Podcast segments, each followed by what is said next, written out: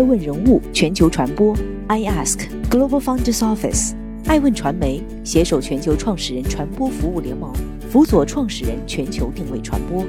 爱问资本携手全球创始人金融服务联盟，帮助创始人公司投融资管。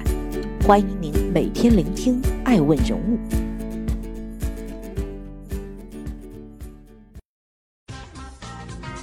Hello，大家好，欢迎大家的守候。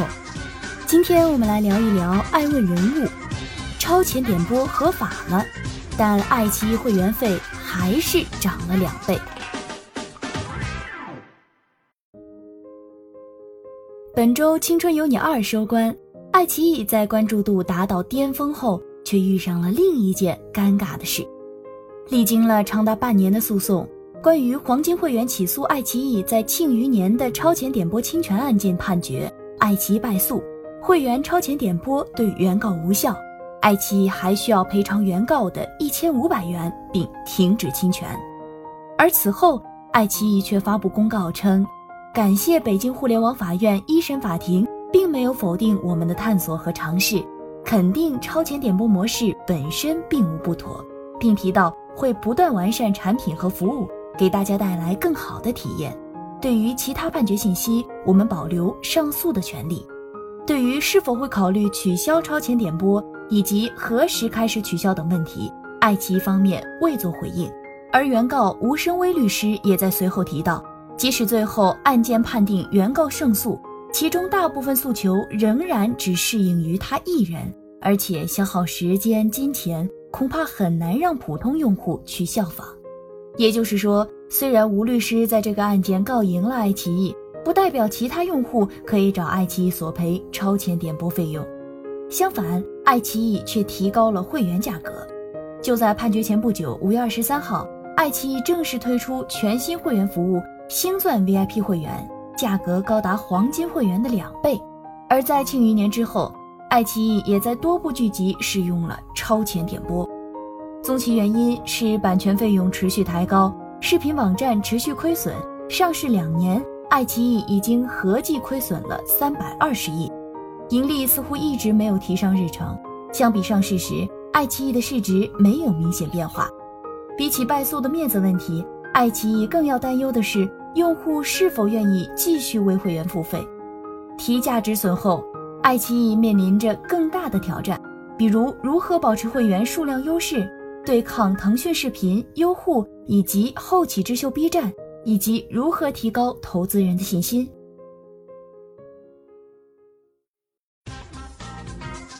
欢迎继续聆听《守候爱问人物》，爱问人物全球传播。爱奇艺输了，但超前点播依旧合法。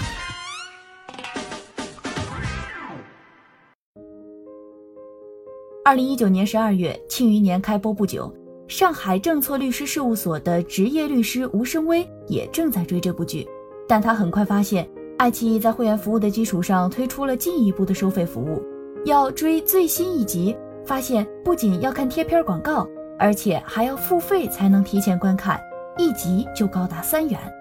吴声威首先只感到愤怒，因为作为一个普通的爱奇艺会员，付费后还要看广告，在不支付额外费用的基础上不能及时追剧。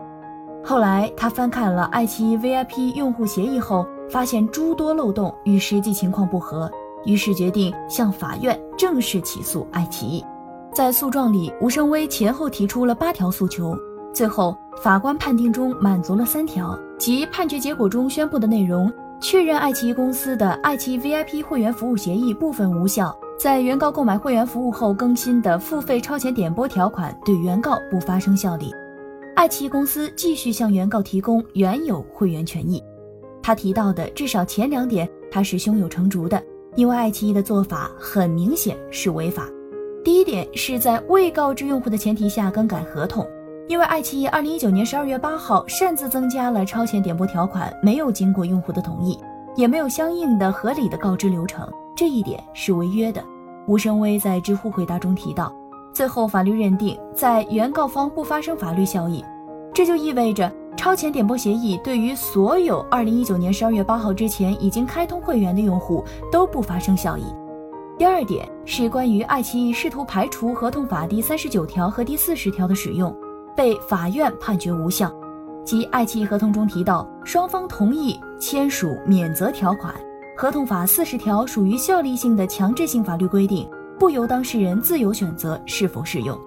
吴声威认为，这给了广大法律人一个答案：互联网公司不会因为用户签署了免责条款，就可以不对侵权事件负责任。虽然最后胜诉，吴声威获得了一千五百元诉讼费用的赔偿，但吴声威也很无奈。其他的爱奇艺会员可能无法因为这项判决去找爱奇艺退钱，因为合同诉讼有相对性，我的诉讼结果只能针对我个人，不能惠及大多数人。同时值得注意的是，吴声威的其他多条意见也被驳回。大众最关心的问题是，爱奇艺之后还是否可以乱收钱？是不是有热门剧集或者综艺出来，视频网站就会想尽办法变相收费，薅用户的羊毛？这是我关心案件的重点。法庭上，吴申威律师认为，付费超前点播服务模式违约，变相侵害其热剧抢先看黄金 VIP 会员权益。VIP 会员协议存在多处违反《中华人民共和国合同法》的格式条款，应属无效。最后，对于是否应该取消超前点播，法院驳回了吴声威取消超前点播的判定，这也被爱奇艺用到了回复中，解读为法院没有否认超前点播的合规性。吴声威也认为法院这个判决相对合理，毕竟互联网头部公司很难去干预他们的战略发展。他在知乎上提到，作为用户，我认为额外收点钱做点播我接受不了，但法律可能很难判定超前点播本身是否合法。另外，吴声威在起诉时也提出了不允许互联网公司更新、改变一些具体的服务内容和协议，最后也被法庭驳回。但是法庭最后在判决时也强调，合同变更时应当要做到程序上的协调一致，尊重用户，这才有利于平台的长期发展。同时，吴声威也在前期对会员的贴片广告非常不满，并在诉讼协议里提到会员应该自动跳过广告。法院认为，VIP 会员协议中明确规定了广告特权和会员专属推荐的具体内容，明示了视频的片头仍会有其他形式的广告出现。在 VIP 会员权益介绍页面中，爱奇艺公司通过文字描述和图片示例的方式，明确说明了广告权益的具体内容。关于广告，主要还是有关部门管理的职责，因为涉及到一些虚假宣传，还是需要有关部门约谈，要求整改。吴声威强调。因此，虽然原告胜诉，但是法庭并没有否认爱奇艺的超前点播收费制度和在庆余年播出期间临时更改合同、增加付费的霸王行为。也就是说，会员之后追剧想提前看，还是要照常付钱。这结果也让很多用户感到失望。欢迎继续聆听《守候爱问人物》，爱问人物全球传播。争议之后，爱奇艺依旧涨价了。在吴声威看来，法律人不是产品经理，也无法判断一个产品和公司的发展。爱奇艺会员要涨价是公司战略层面的决定，谁也拦不住。虽然这次案件胜诉了，但爱奇艺会员们要支付的费用不会因此减少。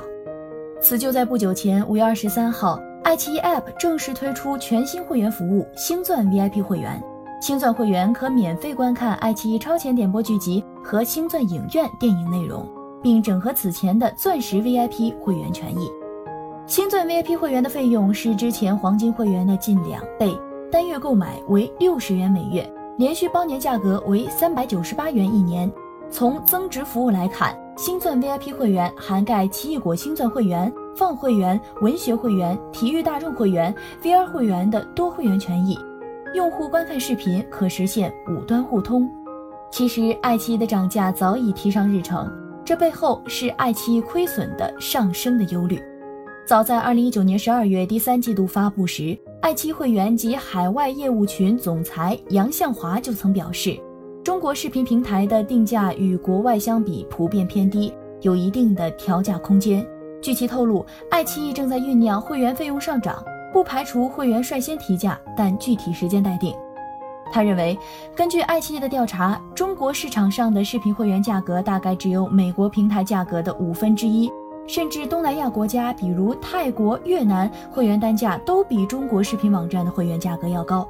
而到了二零二零年的财报会，爱奇艺 CEO 龚宇提到，二零二零年为了缓解财务压力，有可能会提高会员价格。同时，爱奇艺也在持续试水超前点播，这模式用在二零二零年第一季度推出的《爱情公寓五》《边边不是海棠红》《两世欢》《民国奇探》等头部内容上，对拉升会员收入效果显著。龚宇在财报会上也专门提到，会员已经接受了超前点播模式。吴声威认为，视频网站可以涨价，他反对的是在未经通知、违反会员协议情况下的涨价。爱奇艺虽然嘴上不服。但是手很诚实。二零二零年五月二十三号再次更新的最新协议版本，涉及的几个条款都删的差不多了。我诉讼过程中提到的大部分都改了。欢迎继续聆听《守候爱问人物》，爱问人物全球传播，被 B 站超过爱奇艺的隐忧。超前点播暴露了爱奇艺的会员制度隐忧，这可以在财报中窥之一二。爱奇艺二零二零年 Q 一财报中凸显了两个重要的问题：第一，爱奇艺虽然在总订阅会员数量、会员收入都实现了同比增长，但净亏损规模扩大至二十八点七亿元，同比亏增百分之五十八点六。同时，令人担忧的是，会员数量的增速也连续四个季度在下降。直到二零二零 Q 一得到疫情红利，才有所回升。上市以来，爱奇艺的会员收入急速上升，从二零一九年 Q 一已经超过广告收入，成为主要收入来源。二零一九年全年在线广告业务营收为八十三亿元，同比下降百分之十一，发展较为疲软。会员业务作为现金牛，却面对着增速减缓的问题，这要求爱奇艺会员制度上下功夫。挖掘老会员的付费潜能。第二，二零二零 Q 一爱奇艺的内容成本达到了五十九亿元，比上季度增长占到了总营收的百分之七十七点六。长期以来，爱奇艺的内容成本始终占其总营收的百分之八十左右。《庆余年》等头部剧集代表着爱奇艺长期以来在购买版权和丰富内容资产等方面的大力投入，从而稳固自身的内容护城河。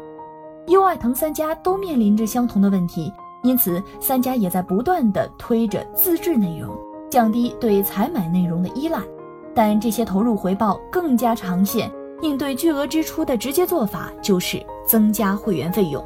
这就是爱奇艺必须涨价和推星钻会员的原因。星钻会员是整合了各项服务，可以挖掘现有会员的存量价值，减轻对新增会员的依赖。涨价也是为了弥补巨大的精品内容开支，让会员营收尽快覆盖内容成本。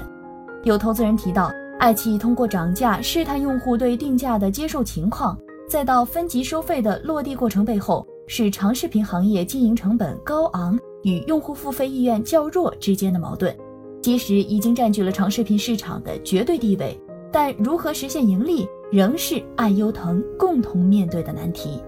涨价对于爱奇艺来说一定会有消极的影响，用户的不满已经溢出屏幕。因为此次的提价背后，会员专享的内容较少，更多是爱奇艺各个平台的打包整合。另一边，美股市场对爱奇艺的信心也受到影响。爱奇艺股价自今年最高点以来，累计跌幅已经高达百分之三十六点八五，今年最高回撤高达百分之三十九点六七。五月二十六号二十三点。B 站开盘后以一百一十七点六一亿美元的市值，超过了爱奇艺的一百一十六点七二亿美元，这也是 B 站上市以来首次超越爱奇艺。两家在二零一八年前后上市，两年后 B 站的股价已经提高两倍，而爱奇艺相比上市时的一百一十亿美元市值几乎没有任何变化。不进则退，两年间爱奇艺的会员数量不断增长，却一直没有探索出盈利的途径。看来，视频网站发展自身的矛盾远非一场诉讼可以决定。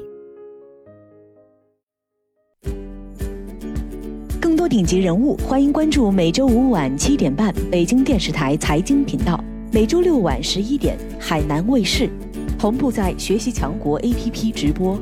更多完整内容，欢迎关注爱问官网 iask-media.com。更多精彩内容，也可以搜索“爱问人物”抖音号 “i ask leaders”，爱问人物全球传播，“i ask Global Founders Office”。